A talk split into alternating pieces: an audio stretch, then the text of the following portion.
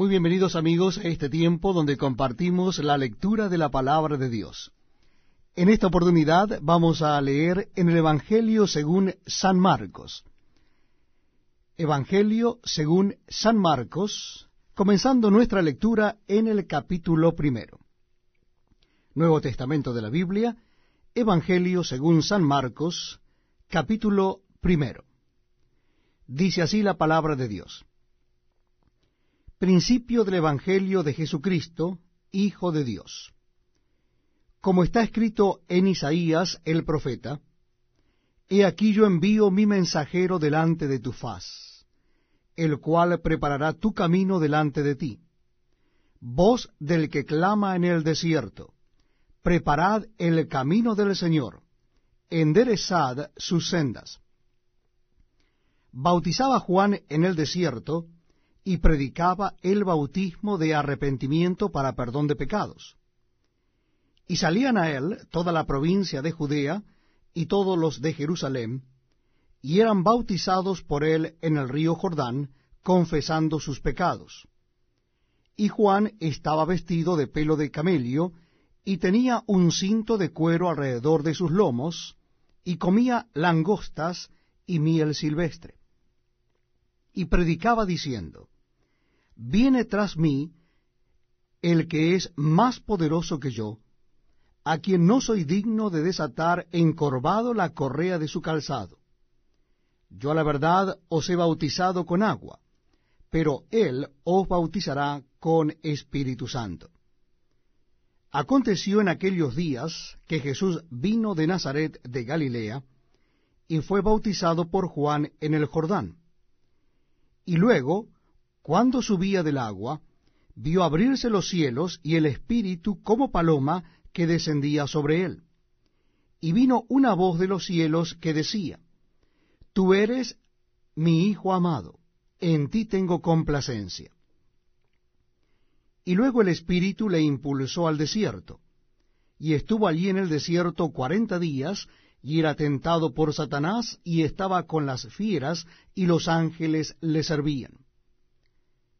Después que Juan fue encarcelado, Jesús vino a Galilea predicando el Evangelio del reino de Dios, diciendo, El tiempo se ha cumplido, y el reino de Dios se ha acercado. Arrepentíos y creed en el Evangelio. Andando junto al mar de Galilea vio a Simón y a Andrés su hermano, que echaban la red en el mar porque eran pescadores. Y les dijo Jesús, Venid en pos de mí, y haré que seáis pescadores de hombres. Y dejando luego sus redes, le siguieron. Pasando de allí un poco más adelante, vio a Jacobo, hijo de Zebedeo, y a Juan su hermano, también Helios, en la barca, que remendaban las redes y luego los llamó, y dejando a su padre Zebedeo en la barca con los jornaleros, le siguieron. Y entraron en Capernaún, y los días de reposo, entrando en la sinagoga enseñaba. Y se admiraban de su doctrina porque les enseñaba como quien tiene autoridad, y no como los escribas. Pero había en la sinagoga de Helios un hombre con espíritu inmundo que dio voces diciendo, Ah, ¿qué tienes con nosotros, Jesús Nazareno? Has venido para destruirnos. Sé quién eres, el santo de Dios. Pero Jesús le reprendió diciendo, Cállate y sal de él. Y el espíritu inmundo, sacudiéndole con violencia y clamando a gran voz, salió de él. Y todos se asombraron de tal manera que discutían entre sí diciendo, ¿qué es esto? ¿Qué nueva doctrina es esta que con autoridad manda aún a los espíritus inmundos y le obedecen? Y muy pronto se difundió su fama por toda la provincia alrededor de Galilea. Al salir de la sinagoga, vinieron a casa de Simón y Andrés con Jacobo y Juan. Y la suegra de Simón estaba acostada con fiebre, y enseguida le hablaron de ella. Entonces él se acercó y la tomó de la mano y la levantó, e inmediatamente le dejó la fiebre y Elia les servía. Cuando llegó la noche, luego que el sol se puso, le trajeron todos los que tenían enfermedades y a los endemoniados, y toda la ciudad se agolpó a la puerta. Y sanó a muchos que estaban enfermos de diversas enfermedades, y echó fuera muchos demonios, y no dejaba hablar a los demonios porque le conocían. Levantándose muy de mañana, siendo aún muy oscuro, salió y se fue a un lugar desierto, y allí oraba. Y le buscó Simón y los que con él estaban, y hallándole le dijeron, Todos te buscan. Él les dijo, Vamos a lugares vecinos, para que predique también allí, porque para esto he venido. Y predicaba en las sinagogas de Helios en toda Galilea, y echaba fuera los demonios. Vino a él un leproso rogándole, e en cada la rodilla le dijo, Si quieres, puedes limpiarme. Y Jesús, teniendo misericordia de él, extendió la mano y le tocó y le dijo, Quiero, sé limpio. Y así que él hubo hablado, al instante la lepra se fue de aquel y quedó limpio. Entonces le encargó rigurosamente y le despidió luego y le dijo, Mira, no digas a nadie nada, sino ve, muéstrate al sacerdote y ofrece por tu purificación lo que Moisés mandó para testimonio a ellos. Pero ido él, comenzó a publicarlo mucho y a divulgar el hecho, de manera que ya Jesús no podía entrar abiertamente en la ciudad, sino que se quedaba fuera en los lugares desiertos, y venían a él de todas partes. Este es un tiempo muy especial donde juntos podemos compartir la lectura de la palabra de Dios. Les invito a que busquen en sus Biblias en el Evangelio según San Marcos, el capítulo 2. Evangelio según San Marcos, capítulo 2. Dice así la palabra de Dios. Entró Jesús otra vez en Capernaum después de algunos días, y se oyó que estaba en casa e inmediatamente se juntaron muchos, de manera que ya no cabía ni aun a la puerta, y les predicaba la palabra.